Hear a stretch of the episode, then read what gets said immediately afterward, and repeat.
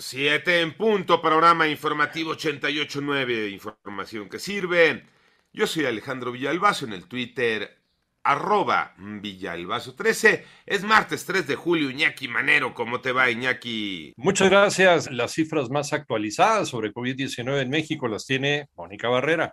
La Secretaría de Salud informó que en las últimas 24 horas México registró 4.235 nuevos contagios para un total de 6.093.835 casos confirmados de COVID y 5 muertes por COVID y ya suman 325.793 fallecimientos. A una semana del inicio de la vacunación contra COVID para niños entre 5 y 11 años, la Secretaría de Salud informa que se han aplicado 1.149.206 dosis de Pfizer BioNTech, lo que representa un avance de 7% respecto al total de quienes se encuentran en ese rango de edad, que asciende a 15 millones 425 mil 170. En 889 Noticias, Mónica Barrera. En el panorama nacional, agentes ministeriales de la Fiscalía General del Estado de Campeche catearon la mansión del líder nacional del PRI, Alejandro Moreno, como parte de las indagatorias por el presunto delito de enriquecimiento ilícito. Por otro lado, el gobierno de, de Nuevo León y la Comisión Nacional de Agua localizaron y clausuraron seis pozos de agua ilegales en quintas ubicadas en el municipio de Santiago y en la Huasteca, las cuales no contaban con permisos de la Comisión Nacional del Agua.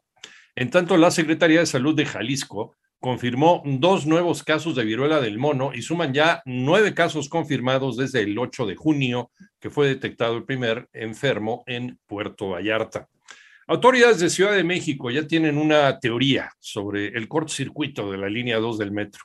Joana Flores. Autoridades capitalinas no descartan un sabotaje en la subestación Xola Villa de Cortés de la línea 2 del metro, donde este lunes se registró un cortocircuito que paralizó el servicio de Tasqueña a Pino Suárez. Yo solicité la Fiscalía General de Justicia, se hace normalmente, pero que sí queremos una investigación para re realmente saber si hay alguna negligencia, si hay algún problema o inclusive algo más, pues de que alguien haya colocado un objeto ahí eh, a propósito, pero en este caso pues queremos saber exactamente qué pasó. No descartan sabotaje, doctoral? Pues no, no hay que descartarlo, la verdad. Hay, hay, que revisar y que nos diga la fiscalía. Así lo dijo la jefa de gobierno Claudia Sheinbaum tras el incidente por el que usuarios fueron desalojados. Para 88.9 Noticias, Joana Flores.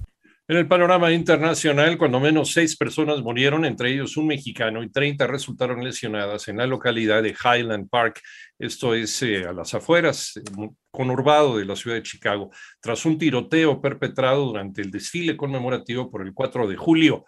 Autoridades ya capturaron a un sospechoso identificado como Robert Crimo, de 22 años de edad. Pero la violencia en los Estados Unidos no paró ahí. Otro tiroteo se registró durante la noche de ayer en esta ocasión ocurrió en Filadelfia durante un espectáculo de fuegos artificiales donde dos policías resultaron lesionados.